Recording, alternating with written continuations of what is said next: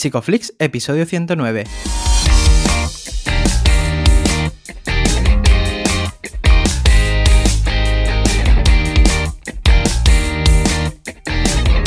Bienvenidos a Psicoflix, un espacio de psicólogos para psicólogos, un podcast donde entre todos buscamos ser cada vez mejores profesionales de la psicología. Aquí hablamos de todas las estrategias, técnicas y noticias de la psicología contemporánea, pero siempre con la evidencia científica que nos gusta defender. Hoy estamos a 13 de mayo y estamos emitiendo nuestro episodio número 109, en el que vamos a hablar de aprendizaje y conducta sexual. Pero antes, recordaros que en psicoflink.com podéis registraros y estar al día de todas nuestras novedades.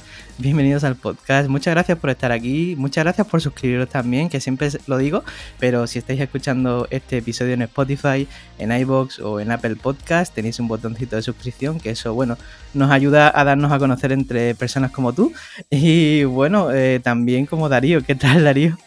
Hola Jess, pues muy bien. ¿Qué pasa? ¿Cómo no sé, voy oliendo, voy oliendo el verano. Y hoy muy contento también porque creo que nos lo vamos a pasar muy guay. La gente que ya haya hecho el curso, ¿vale? Ves que hoy está todo relacionado, claro. Está con nosotros Andrés García García, que ahora se presentará, eh, que ha sacado con, con, nosotros un curso que se grabó, eh, digamos que estamos de experimento. La gente ya se lo pasó bien ahí y ahora se lo están pasando también bien porque estamos que viendo que la gente lo, está comprando, que os está gustando y recordamos que está de descuento hasta el 30 de mayo.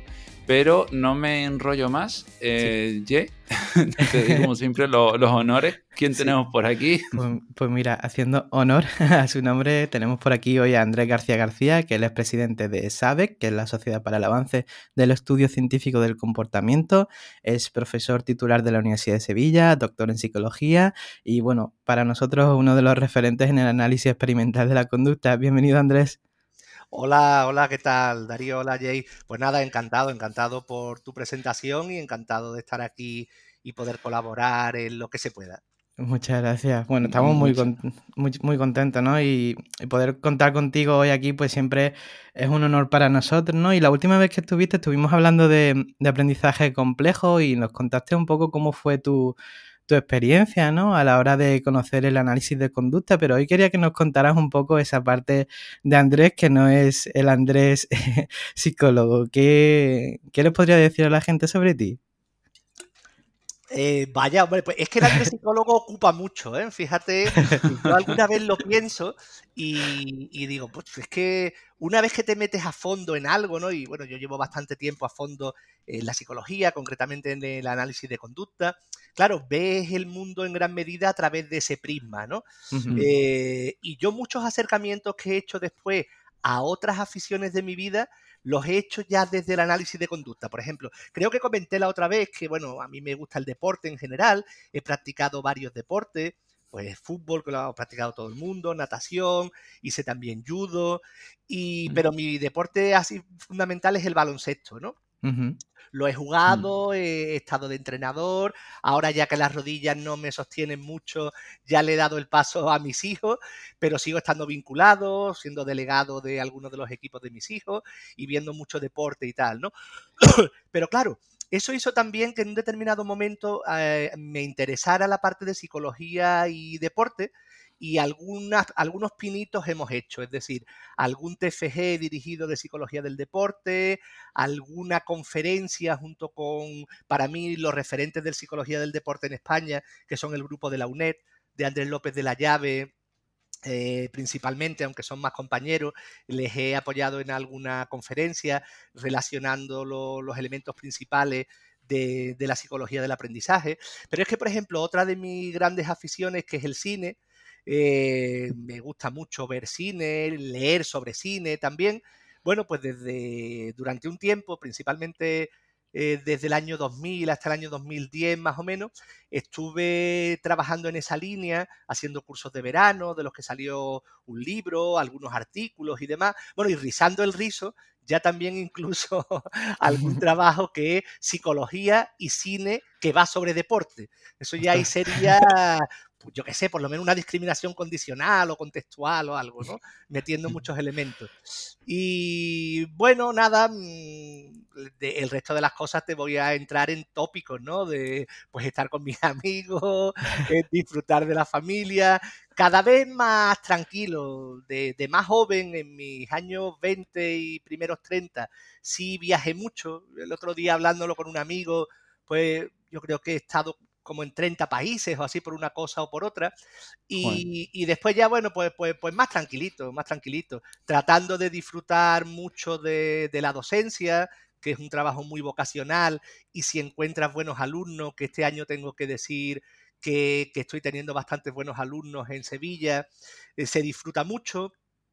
La investigación, aunque bueno, mm, con el tiempo se ha ido haciendo un poco más difícil la primera parte de mi línea de trabajo, que era en laboratorios con animales no humanos, esa parte se fue haciendo complicada y entonces he restringido ya mi, mi línea de investigación en psicología del aprendizaje y los contenidos de aprendizaje complejo trabajando con, con humanos y bueno, pues básicamente eso. Pero ya te digo, es que el Andrés, analista del comportamiento, ocupa, ocupa mucho tiempo del día.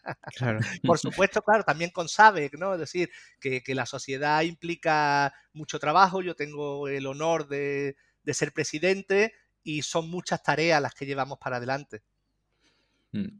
Claro, no, desde luego eh, tu vida sería difícil meterla dentro de un libro. Eh, antes, antes hablabas sobre que mm, como psicólogo, que la parte de psicólogo ocupa mucho en tu vida. Y el otro día hablaba con un compañero sobre bueno, la tendencia que tenemos un poco a poner ese filtro del análisis, sobre todo los, analistas de conducta, en, muchas cosas cotidianas de la vida. Y, bueno, ahora, eh, hoy, y con tu curso de aprendizaje y sexo, eh, unes ¿no?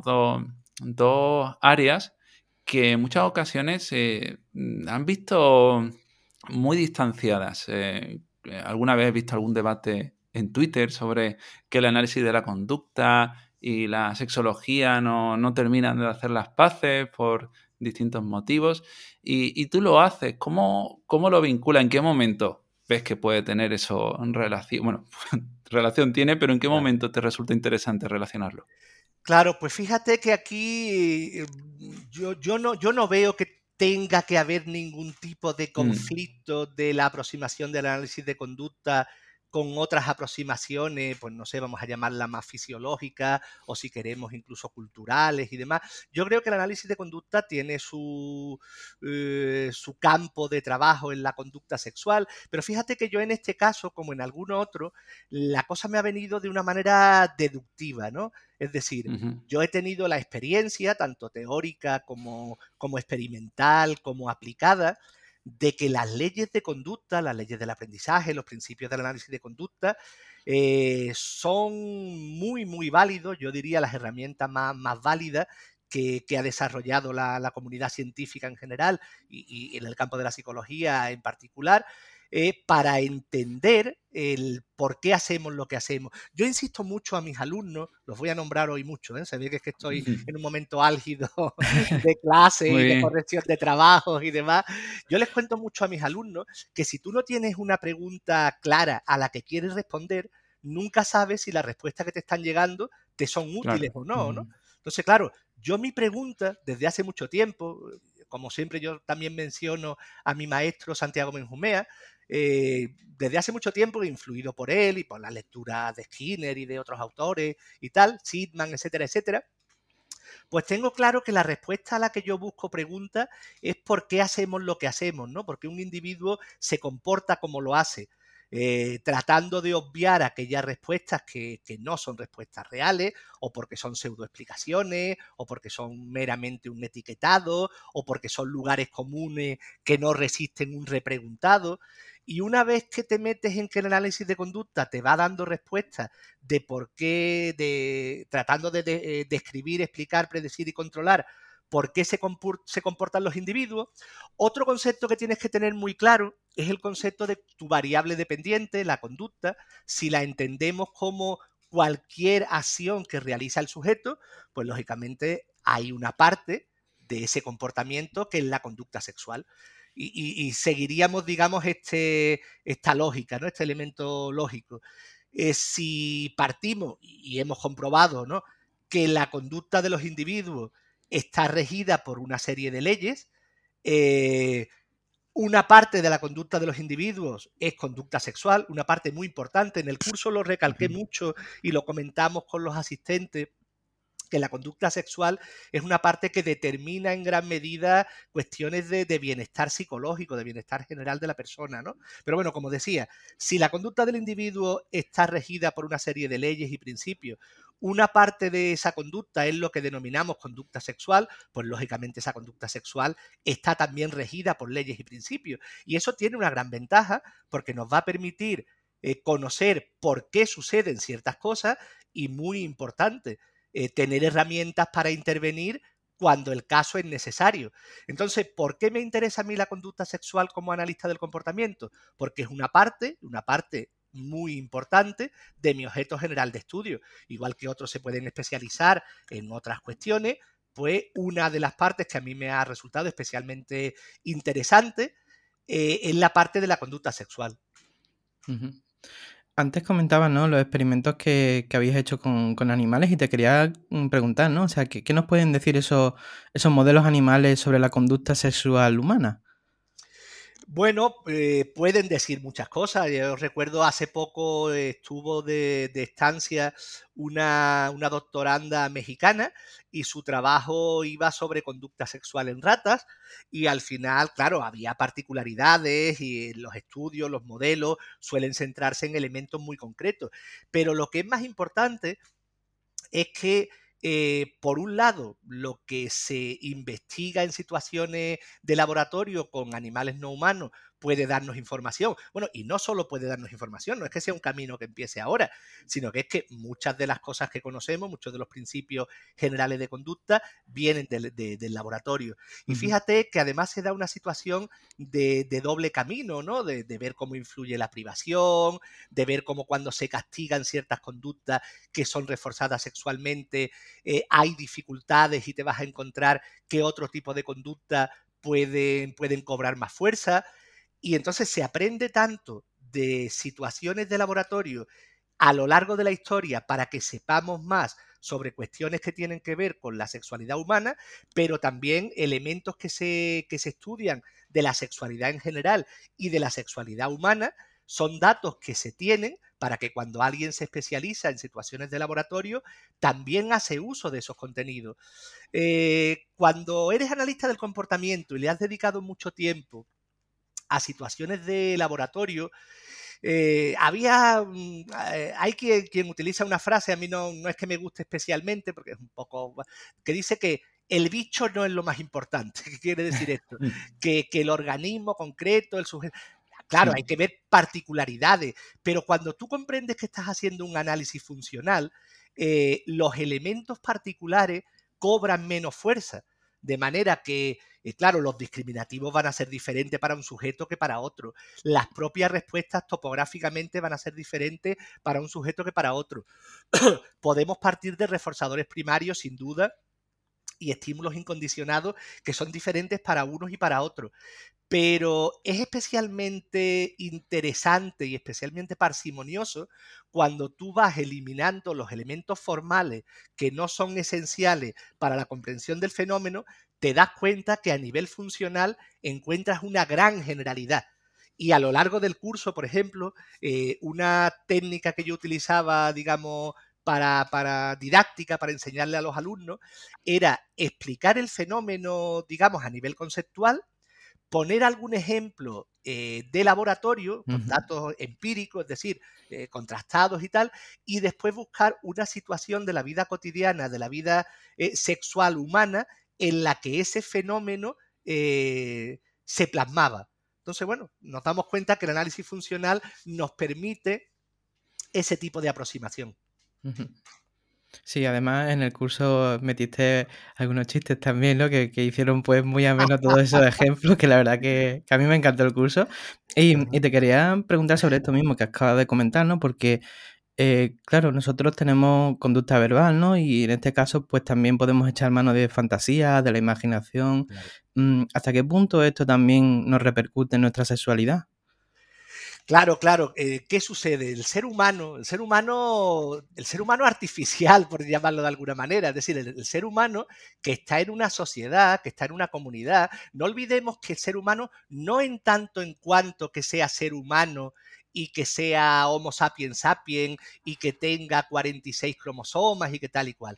No es eso, porque ese ser humano tú no lo pones en un elemento social, verbal, comunitario, que le permita desarrollar una, unas competencias verbales, etcétera, etcétera, etcétera, y estaríamos hablando de un sujeto completamente diferente. Entonces, cuando hablamos del ser humano, estamos hablando de un ser humano enseñado, culturizado.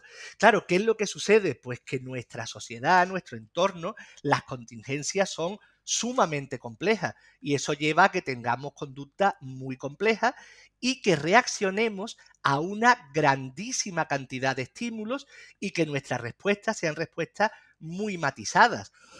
Con lo cual, efectivamente, el análisis de, de, la conducta de los humanos, pues claro, es, es, una situación muy, muy compleja de manera que cada fragmento de esa conducta que tú quieras estudiar se va a ver afectado por muchísimas variables, como tú bien has dicho, la conducta verbal, la conducta verbal privada, la, imaginación, es decir, generar imágenes de manera privada, ya sea eh, clásicamente o de manera operante, todos esos son elementos que inciden en una situación y pueden incidir de manera muy variable. Vimos algunos ejemplos en el curso de cómo en muchas ocasiones el que haya elementos, estímulos que inciden en una situación puede ser muy positivo, pues porque aumenten el grado de excitación, te preparen para llevar a cabo efectivamente la conducta sexual, pero en algunos casos puede ser problemático, pues porque haya alguna conducta eh, que entre en competencia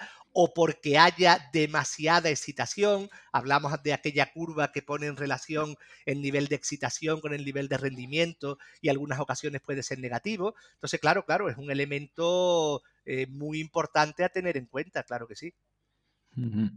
Hay algo que, siempre ha sido punto de debate y es normal porque hay eh, severos conflictos morales y éticos en todo esto en cuanto a eh, la modificación de, conducta eh, en, el comportamiento sexual. Esto, bueno, aquí podríamos abrir un gran melón y seguro que, bueno, que quedaría para, para un debate de más de un ratito de podcast y me gustaría saber un poco también qué podrías decirle a la gente que nos escucha. Hombre, pues efectivamente, eso que comentas es un gran tema que, por supueso, es sede mm, del rato que vamos a estar hablando, incluso la temática que, estamos, que vamos a estar hablando. Yo haría una distinción, una distinción principal. La distinción es, eh, ¿se tienen herramientas de manera que se pueda incidir en ciertas conductas sexuales? Eh, yo creo que sin duda sí. Yo creo que sin duda sí. Hay mucho avanzado y hay protocolos tanto de condicionamiento clásico como de condicionamiento operante, elementos de contracondicionamiento, el condicionamiento clásico aversivo defensivo. Hay muchas herramientas que podrían incidir. Eso creo que es un, que es un hecho.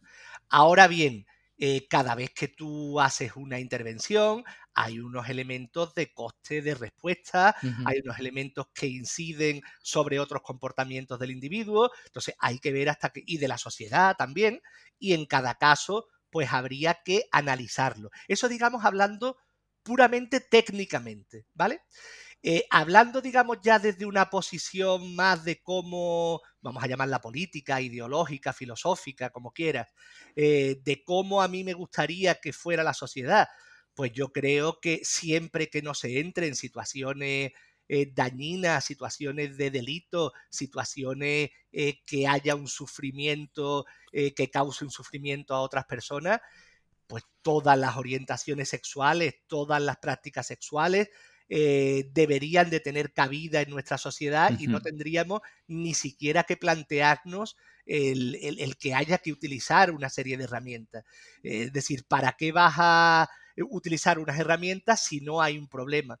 Eh, yo creo que primero habría que, analizar eh, dónde hay que intervenir, desde mi punto de vista, en contadísimas ocasiones.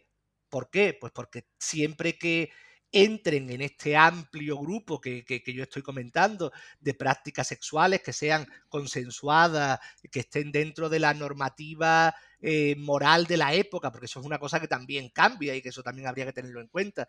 Yo creo que ninguna persona tendría que, eh, que verse perseguida en el sentido de que hubiera que cambiarle su sexualidad.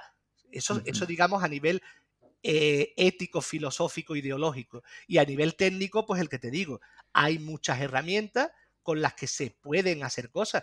Lo que hay que ver es cada caso eh, lo que se decida si se interviene o no se interviene.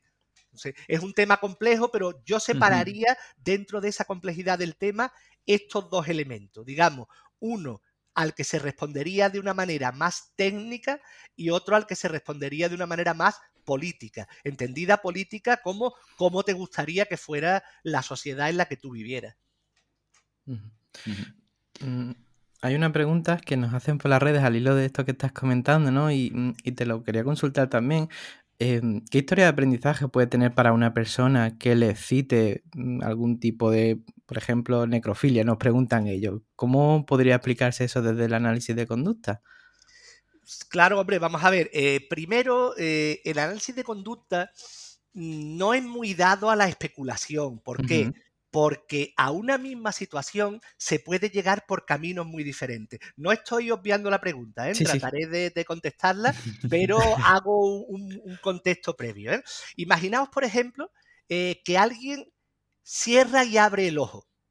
Eh, bueno, ¿qué, puede estar pasando? ¿Por qué esta persona abre y cierra? A ver, un analista de conducta que me lo diga. Bueno, pues te puede decir, vamos a enumerar posibilidades. Eh, reflejo incondicionado, alguien le ha soplado. Reflejo condicionado, ha sido sometido a un condicionamiento palpebral y alguien ha emitido el estímulo condicionado pertinente. Eh, bueno, por supuesto, fatiga muscular, etcétera, etcétera. Eh, condicionamiento operante de reforzamiento positivo. Eh, está cerrando y abriendo el ojo en forma de guiño para ver si consigue ligar con una pelirroja. Mm, condicionamiento de reforzamiento negativo. Está abriendo y cerrando el ojo para que lo que está diciendo se tome en broma y no tenga consecuencias. Está siguiendo una indicación de que le digan, cuando yo diga ya, abre y cierra el ojo. Está realizando una conducta imitativa generalizada que han dicho, haz lo que yo hago. Está realizando una conducta imitativa concreta en la que se dice, cuando yo cierro, etcétera, etcétera, etcétera, ¿verdad? Y estamos ante una conducta mucho más simple que la necrofilia que me habéis comentado. Entonces, claro, fijaos la de caminos que puede haber para llevar a una situación. ¿Por qué? Porque nosotros no hacemos un análisis formal, sino funcional. Centrando en tu pregunta, eh, claro, yo entiendo eh, que el tema de que te cite practicar sexo con, con personas fallecidas, eh, tener relaciones o, masturbarte en su presencia o tal, probablemente debe ser algo que haya sido paulatino. Primero, que tengas experiencia en ese tipo de contexto, eh, que a lo mejor resulta que, que, al principio te han resultado muy desagradables, que, bueno, pues resulta que a lo mejor masturbándote eh, tuviste ahí un momento de relajo para soportar mejor la situación y finalmente se fueron condicionando eh, situaciones por contracondicionamiento de una cierta tensión con una satisfacción sexual. Eh, sería, sería amplio y difícil de, de seguir. Probablemente, claro, diferentes personas que lleguen, llegan a tener ese deseo y ese tipo de, relaciones sexuales y demás, mm. probablemente hayan llegado por caminos más o menos diferentes. Pero claro, al final tiene que haber este tipo de principios, ¿eh?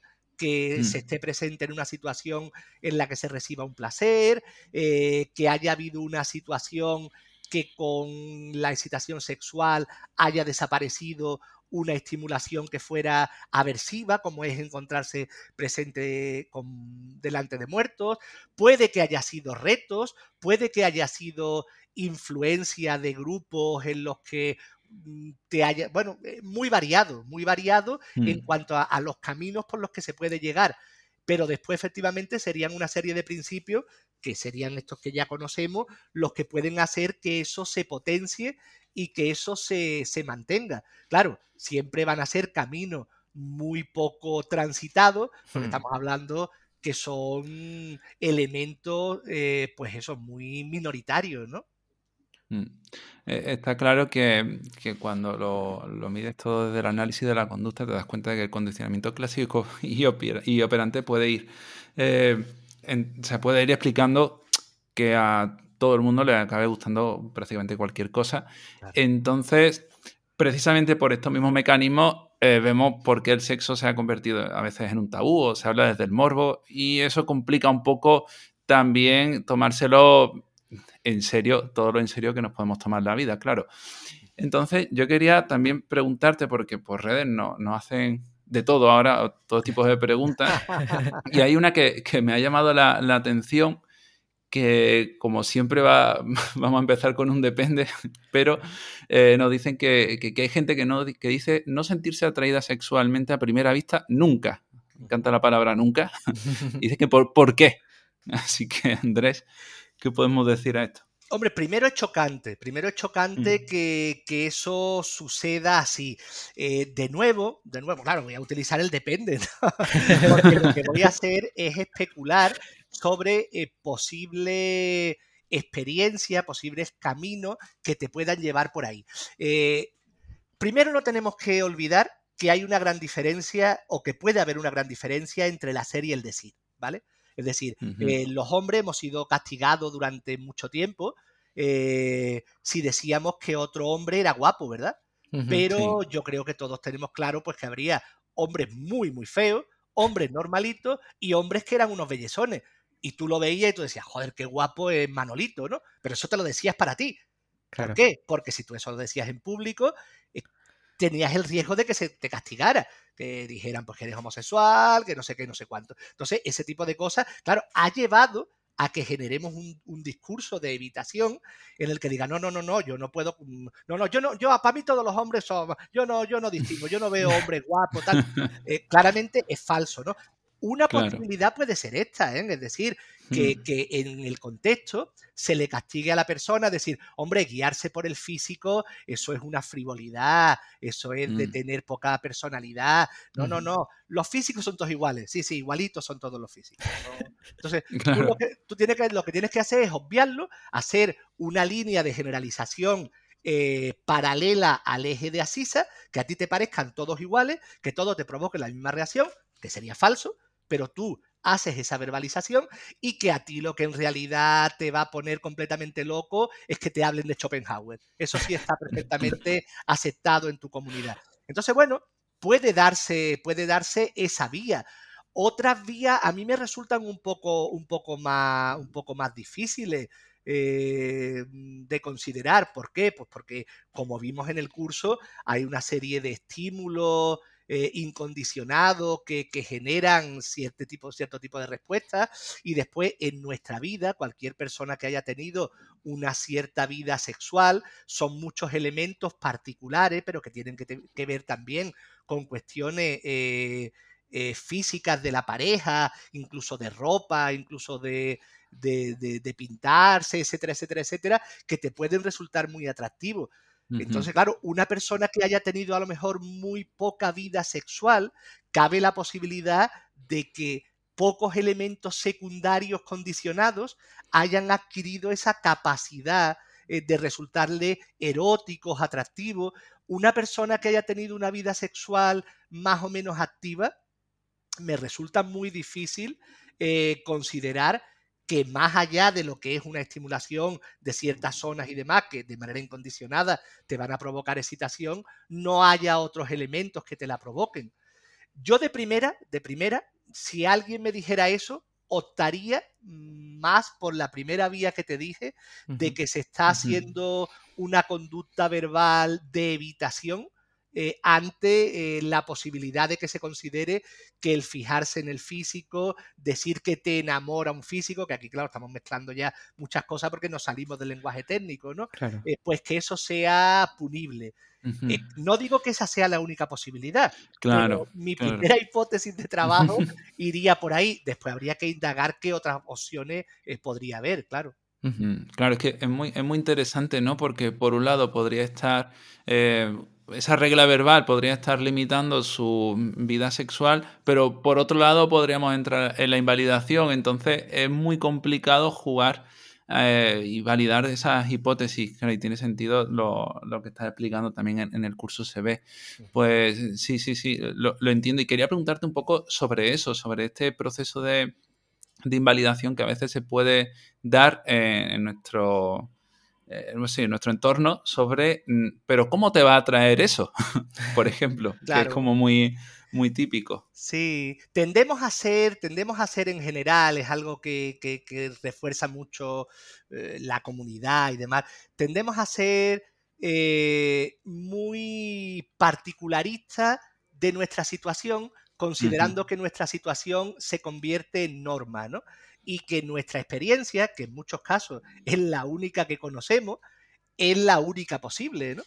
En el momento en el que te comunicas con los demás, por un lado, y en el momento en el que estudias, que, también es una cosa muy importante, por otro lado, vas viendo cómo tu historia eh, responde a ciertos mecanismos y vas viendo que hay otro, otras historias que llevan a otras situaciones y que se han vivido otras situaciones que llevan a otras preferencias y demás.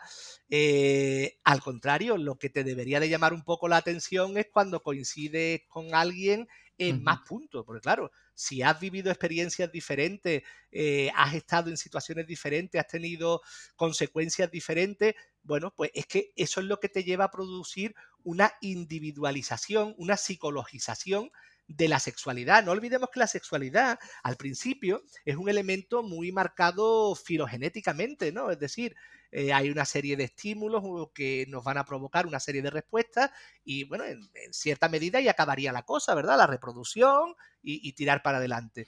Pero es el hecho de involucrarte en ese tipo de situaciones eh, a lo largo del tiempo, con las particularidades que tienen los entornos en los que vivimos los seres humanos, etcétera, etcétera, lo que van haciendo pues que tú tengas ciertas preferencias, eh, bueno, eh, preferencias que pueden cambiar a, lo largo del tiempo y que por supuesto cambian si ampliamos la escala, ¿no? Es decir, patrones de, de, excitación sexual o patrones de belleza que existen en unas épocas no existen en otras, ¿no? Eso debería de, llamarnos la atención, eso debería de indicarnos que hay ciertos modelos que aparecen con más frecuencia, que hay ciertas aseveraciones que hace uno que son más reforzadas o menos reforzadas. Entonces, claro, eso es lo que te va indicando es que la experiencia que tenga cada uno es lo que va a marcar eh, mucho de, lo que vaya haciendo. Y eso, por ejemplo, a nivel profesional es muy importante comprenderlo, ¿no? De, bueno, pero ¿cómo pudiste hacer aquello? Bueno, tú lo dices desde la tranquilidad de tu sillón, con tus necesidades cubiertas y demás, y la persona a lo mejor se vio en una situación de privación, de presión, de no conocer otras alternativas, vete tú a saber, ¿no? Es decir, eh, la toma de perspectiva y el conocer la historia eh, representativa y funcional de otros individuos es muy importante para comprender que puede haber diversidad general y diversidad en la conducta sexual en particular. Claro. Vemos aquí como el papel de la filogenia es importante, pero más el de la ontogenia en este caso, ¿no? Y, quería rescatar una cosa que has comentado antes sobre el castigo, porque me parece muy interesante de cara a la sexualidad, ¿no? Y es que muchas veces en los casos de masoquismo, sadomasoquismo, ahí podríamos estar hablando como que el dolor funciona como un reforzador positivo. ¿Cómo se mm. explicaría esto? Eso es muy interesante, eso es muy interesante. Eh, además, fíjate, yo creo que tú has dado las claves cuando en la, hace un, minutito has estado hablando de importancia relativa de, de, la filogenia y de la ontogenia. La filogenia tiene su relevancia, sin duda, nos marca una serie de elementos pues eso, qué elementos van a funcionar de manera incondicionada como reforzadores positivos o negativos, o como estímulos incondicionados apetitivos aversivos, ante qué discriminativos podemos responder porque entran en una gama tal, qué tipo de respuestas nos generan más o menos esfuerzo, con lo cual son más o menos fáciles de condicionar. Pero después, la experiencia que tenga cada sujeto eh, no solo matiza esos elementos, los enriquece, y bueno, cualquier conducta que sea compleja tiene un componente ontogenético altísimo, altísimo, altísimo, hasta tal punto que no podría darse, pero incluso en situaciones como la que tú estás diciendo, puede darle un vuelco a lo que serían en principio elementos marcados de una manera filogenéticamente. Eh, tú comentas, por ejemplo, eh, lo de que el, el sexo se vea involucrado con situaciones también con estímulos aversivos que generan que una persona se sienta excitada buscando pues elementos que implican dolor. Ahí en el curso vimos varios ejemplos porque históricamente, al haber sido castigada la conducta sexual eh, por entrar en mm. conflicto con ciertas pautas culturales, se ven involucrados elementos de placer sexual y dolor físico. Y ahí se dan varios elementos. Voy a desarrollar, si te parece, primero uno y si fuera necesario, pues comentamos alguno más. Uno interesante es el del contracondicionamiento, ¿no? es una de las posibles vías que, puede llevar a una persona a en sus relaciones sexuales meter elementos de dolor físico que incluso en un determinado momento hagan que la parte sexual, la parte de excitación, el placer sexual, sea residual y sin embargo cobre mucho protagonismo el dolor físico, el golpeo, etcétera, etcétera. Claro, esto es lo típico que si lo vemos en su momento final, o no entendemos absolutamente nada, o nos buscamos una pseudo explicación que nos deje más o menos tranquilos. Cuando tratamos de hacer un análisis serio, un análisis riguroso, empírico, experimental, eh, conociendo los conceptos, vemos que esto tiene que ser un elemento procesual, que nadie llega a ese tipo de situación desde un primer momento. Voy a contar eh, cómo funcionaría el contracondicionamiento en aquellas situaciones en las que se utilizan reforzadores positivos y reforzadores negativos. Si te parece, voy a utilizar eh, la misma estrategia que en el curso, de poner primero un ejemplo de laboratorio y después un ejemplo de, la vida cotidiana que incluya conducta sexual. El contracondicionamiento o uno de los tipos de contracondicionamiento que se puede dar en el laboratorio sería de la siguiente manera. Estamos en una situación en la que un sujeto de laboratorio, vamos a suponer que trabajamos con una rata, está muy privado de comida. Si le da una palanca, si da una respuesta, le damos una gran cantidad de comida y también una pequeña descarga eléctrica. Bueno, debido a que el sujeto está privado y que el reforzador positivo es muy grande, es capaz de darle a la palanca, recibe la pequeña descarga eléctrica y recibe la comida, ¿no? Claro, fijaos que está dándose ahí un reforzamiento positivo, pero también un procedimiento de condicionamiento clásico, en el que la descarga, que es un estímulo reforzador negativo incondicionado, se va convirtiendo poco a poco en un estímulo reforzador positivo condicionado. Si eso lo llevamos haciendo mucho tiempo, eh, podemos ir consiguiendo paulatinamente ir disminuyendo la cantidad de comida que se le da a la rata y aumentando la cantidad de descarga eléctrica que se le proporciona. Y observamos que la rata sigue dándole a la palanca, recibe una fuerte descarga y consume un poquito de comida. ¿Qué es lo que está sucediendo? Que el reforzador positivo sigue estando ahí, manteniendo la conducta, y que el reforzador negativo incondicionado tiene, digamos, su complementario en que se ha adquirido también funciones de reforzador positivo condicionado. De manera que el pequeño reforzador eh, positivo que es la comida, desnivela un poco la balanza y consigue que siga dándolo. Fijaos que eso lo podemos llevar a una situación en la que una persona, eh, bueno, que se mete en una situación, en una conducta sexual, recibe una gran cantidad de placer sexual y también recibe algo de dolor, pues pequeños golpes o algo por el estilo. Bueno, esos golpes se van condicionando de manera que se van convirtiendo en estímulos condicionados apetitivos, estímulos reforzadores secundarios positivos. Podemos utilizar el mismo juego. No es necesaria que haya tanto placer sexual en la situación. Podemos ir aumentando la cantidad de dolor que recibe la persona y si vemos esa película imaginaria que yo estoy montando en sus momentos finales, observamos a una persona que está teniendo una relación eh, sexual en la que mayoritariamente lo que hay son elementos dolorosos y la parte del placer sexual es mínima.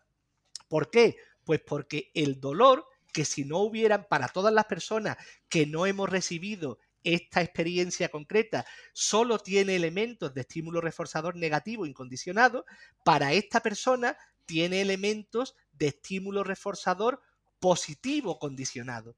Digamos que habríamos cambiado el carácter motivacional de un reforzador.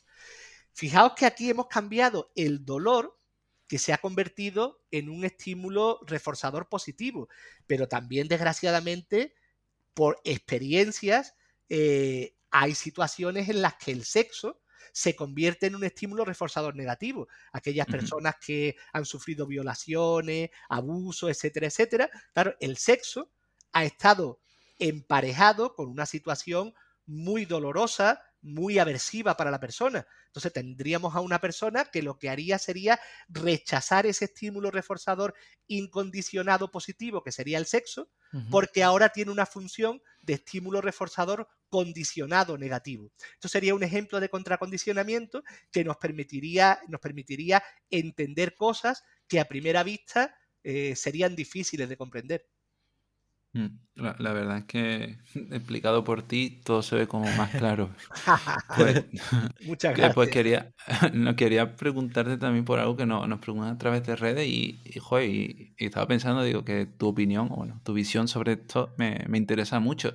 Y es sobre el porno en la actualidad, cómo influye o cómo crees que influye eh, en la conducta sexual. Pues es una pregunta interesante, es una pregunta interesante y yo creo que oportuna y que necesaria, ¿no? ¿Por qué? Mm. Porque es una realidad, es una realidad que está ahí. Entonces, de nuevo estamos hablando de que es una herramienta y que como toda herramienta, el martillo lo mismo te da en un dedo y te lo fastidia o haces un agujerito en la pared y pones tu título de doctor y, todo maravilloso, ¿no? Eh, el, fijaos una, una cosa importante que tendría que ver como preámbulo, ¿no? Antes de contestar a, este tipo de cuestión. Somos seres sociales, ¿verdad? Aprendemos muchas cosas eh, porque eh, cuando otro individuo lleva a cabo un comportamiento en un determinado contexto, recibe unas determinadas consecuencias. Y nosotros, pues en muchas ocasiones, aprendemos que ese elemento es un discriminativo para que nosotros hagamos algo parecido. Entonces, pues así aprendemos eh, vestirnos, montarnos en el autobús, cuestiones deportivas, elementos en clase, bueno ya sabéis todo lo, importante que es eso, ¿no? Pero claro, hay una parte muy importante, que es la conducta sexual, que como mm, a nivel cultural es algo que está, que es tabú, ¿no? Que se considera eh, que forma parte de, ese punto, de ese mundo íntimo, privado, pues es difícil que podamos aprender de esa manera. Pero bueno, cuando algo es difícil pero necesario, nos buscamos la vida para, para conseguirlo, ¿verdad? Y ahí es donde entra en juego lo que ahora serían vídeos pornográficos y demás, en su momento revistas, en su momento dibujo, en su momento lo que fuera, ¿verdad? Eh, es decir, que tiene una función, porque tiene una función de que aprendemos eh, elementos sexuales, nuevas conductas sexuales, etcétera, etcétera, por el visionado de otros realizando ese tipo de comportamiento. Hasta ahí bien, ¿no? Es decir, si fuera además de modo naturalista y demás, yo no le pondría mucha pega. Eh, la, pega cultural de, bueno, de que se está realizando algo un poco de manera escondida, pero bueno, eso también cumple su función. Eh, ¿Cuál es el problema? Pues el problema está en que se considere que determinados elementos que aparecen muy frecuentemente en la pornografía, eh, trasladarlos al mundo real. Es decir, ni las pautas sexuales que se llevan, ni los elementos estructurales que se manejan, son eh, realistas. Entonces, bueno, claro, hay que tener ahí también un aprendizaje, como todo en la vida, eh, que te indique cuál de esos elementos sí pueden ser funcionalmente trasladados a tu, a tu vida particular y cuál de esos elementos son pura fabulación. Pero claro, eso pasa con la conducta sexual en, en, elementos pornográficos y pasa con cualquier cosa. Yo siempre pongo el ejemplo de una de las vías que a mí me interesaba, que era lo del cine, que si tú no supieras cómo funciona el tema de montarte en un avión y demás, y tuvieras que aprenderlo a base de lo que sale en las películas, en las teles, en la televisión y demás, eh, tú dirías, bueno, pues seguramente un motor falle, eh, alguien de los asistentes tenga que pilotar el avión, tendremos un aterrizaje de emergencia. Bueno, afortunadamente no pasa eso, ¿verdad? Y uno va aprendiendo que eso forma parte de, la parte inventada, ¿no? Es decir, yo creo que tiene una función y después, bueno, incluso también hay un elemento que lo hablábamos el otro día, cuando en las parejas, hablábamos de las parejas mayores o que llevan un tiempo, y el, el fantasma de la habituación entra ahí en juego y se necesita que haya una estimulación suplementaria para que esa curva de excitación y rendimiento llegue a su punto más adecuado. ¿no? Una de las maneras en las que se puede introducir eh, más estimulación, más excitación, pues es a través de, de ver material erótico. Con lo cual, pues resumiendo, creo que tiene esa función de excitación, creo que tiene esa función de ciertos aprendizajes, siempre y cuando pues sea un aprendizaje que se vaya pautando y se vayan aprendiendo eh, los elementos claves contextuales y los elementos claves proporcionales. Joder, qué bien escucharte Andrés porque estoy disfrutando muchísimo del episodio, se me está haciendo muy corto y además has dado pues una pincelada ¿no? de todo eso que, que la gente pues podrá encontrar en el curso y ya llegando al tramo final del episodio, me gustaría preguntarte, pues, bueno, si alguien te tuviera que localizar, si alguien quisiera saber más sobre el tema, eh, si alguien quisiera saber sobre SABEC, ¿dónde os podrían localizar? Pues mira, lo primero, eh, eh, empiezo por, por SABEC, que ahí tenemos mucho material, mucha información de análisis de conducta en general. Pues tenemos una página web, las tres V dobles, SAVEC, S-A-V-E-C-C, eh, y ahí hay mucha, eh, mucha información de quiénes somos, qué hacemos, qué actividades tenemos. Por ejemplo, tenemos un congreso que va a ser virtual este año, esperemos que el próximo año pueda ser presencial. Tenemos un máster, eh, tenemos biblioteca, tenemos, tenemos muchas cosas, ¿no? Entonces, por ahí puede ver muchas de las cosas que hacemos. Y después, si alguien quisiera contactar conmigo para seguir profundizando en este tema o en algunos otros que hayamos tocado más tangencialmente, pues me puede escribir un correo electrónico sin problema. Mi dirección es andresgarcía.us.es. Estupendo.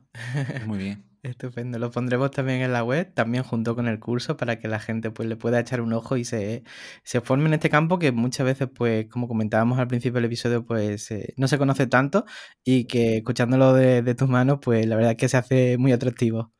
Yo animaría efectivamente a, a, muchos analistas del comportamiento que se especializaran en este campo, porque es un campo en el que se tiene mucho que decir y después además se ayuda verdaderamente a mejorar la calidad de vida de las personas, ¿no? Y, hay grandes profesionales, pero yo diría que, que, hacen falta más para que se vaya consolidando y que se vaya tratando también este tema con la mayor naturalidad, que es como en una sociedad que avanzara eh, en este sentido, yo creo que sería para el bien de, de si no todos, sí de la mayoría.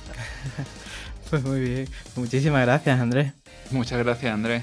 Muchas gracias a vosotros y quedo a vuestra disposición para cuando queráis. Muchas gracias. Y bueno, vosotros no vayáis muy lejos porque estas dos próximas semanas tenemos además temas muy chulos. Tenemos uno de activación conductual y otro de conducta verbal, así que que no os lo perdáis. También recordaros que tenéis el curso con un 30% de descuento hasta el día 30 de mayo.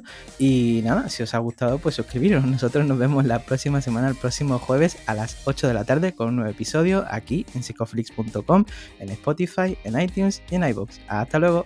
Hasta luego.